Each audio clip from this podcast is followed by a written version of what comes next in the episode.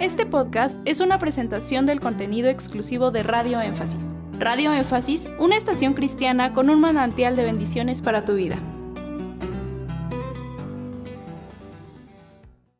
¿Es correcto invocar el nombre de Jesús en el creyente? Este nombre fue predicado por los discípulos y apóstoles en los primeros siglos. ¿Significa Jesús, salvación, Dios salva o es una añadidura que proviene del catecismo católico y que hemos adoptado? Y tomé en cuenta que este nombre estaría apareciendo hace 500 años atrás o 1600 después de Cristo. ¿Cómo es posible que los discípulos enseñaran en este nombre o lo invocaron ya que no lo conocían ni se nombraba en esas regiones. Y si es posible, puedo demostrar que todos los creyentes, incluyendo a Pablo, fueron bautizados en el nombre de Yeshua y no Jesús. Y el siguiente texto nos enseña que el ángel va con una instrucción divina para José y dará a luz un hijo y llamará su nombre Jesús porque él salvará a su pueblo de sus pecados. Mateo 1.21, Reina Valera 1960. El ángel jamás le pudo decir Jesús Primero, él era judío, lo más seguro, lo más seguro le habló en su lengua y no en griego y mucho menos español. Y si fuera poco, como dije, el nombre de Jesús no tiene nada que ver con salvación y mucho menos. Si no estoy equivocado, Dios salva, porque hoy en día se equivoca el nombre de Jesús cuando éste no fue enseñado por ninguno de los seguidores del Salvador. Y recuerde que debemos estar fundamentados en las enseñanzas de los apóstoles y profetas, Efesios 2.20. Muchas gracias, perdón por extenderme paz a todos. Pues ahí está.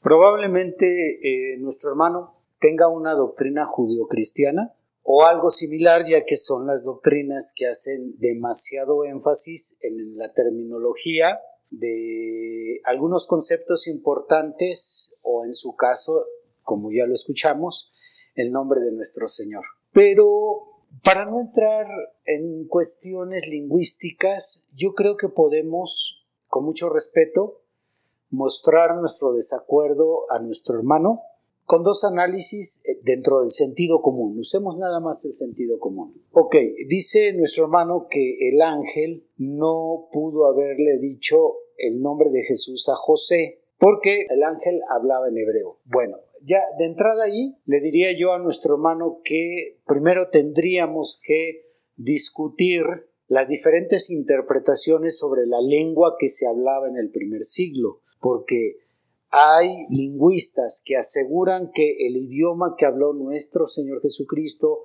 junto con los apóstoles era el arameo y no el hebreo. Se dice que el hebreo ya había sido desplazado, por lo tanto, si este argumento o esta teoría de que el lenguaje del primer siglo era el arameo y no el hebreo, entonces ya ahí de entrada el ángel, si le habló en arameo a este José, no pudo haber dicho el nombre del Señor Yeshua.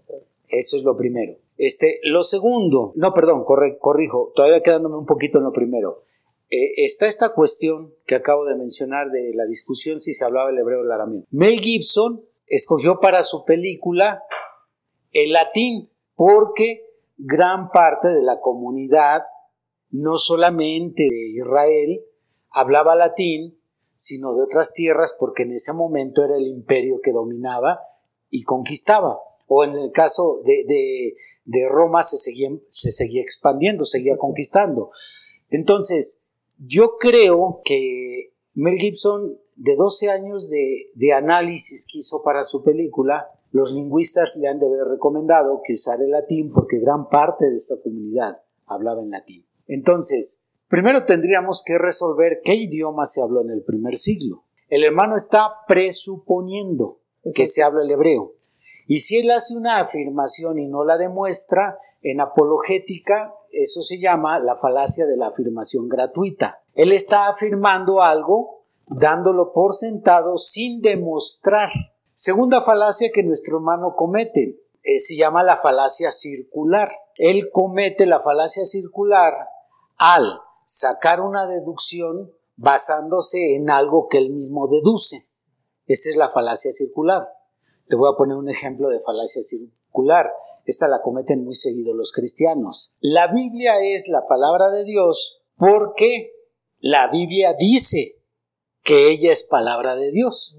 Eso es razonar circularmente. Entonces, si él da por sentado, sin demostrar que el lenguaje que se hablaba en el primer siglo es el hebreo, y de ahí parte para sacar una conclusión y regresa a la misma conclusión, ese es razonamiento circular. Ahora sí, en segundo lugar, usando el sentido común, si él toma esa posición que muchos judio-cristianos toman de decir es que el nombre, el nombre tiene que conservarse como Yeshua, entonces, ¿por qué ellos pronuncian María y no Miriam, que es el nombre hebreo de María? ¿Por qué entonces no usan todos los nombres hebreos que se dieron en la Biblia y quieren usar solamente el nombre de Jesús en hebreo? ¿Cuál sería su, su premisa para decir solamente vamos a usar el puro nombre hebreo de Jesús? ¿Por qué si la exigencia es mantener, en este caso, la pronunciación hebrea, pues ¿por qué no, no respetan los demás nombres en el hebreo? Sin embargo, cuando ellos, como lo hizo, citaron a José, usa el, castellano. No, no, no, dice Joseph, dijo José en, su pregunta. Entonces, creo que hay muchas formas de derribar este argumento de nuestro hermano, lo digo con mucho respeto, y estamos abiertos a una discusión amable sobre este tema. Gracias por escuchar este podcast. Te invitamos a que visites nuestro canal de YouTube. Nos encuentras como Radio Énfasis.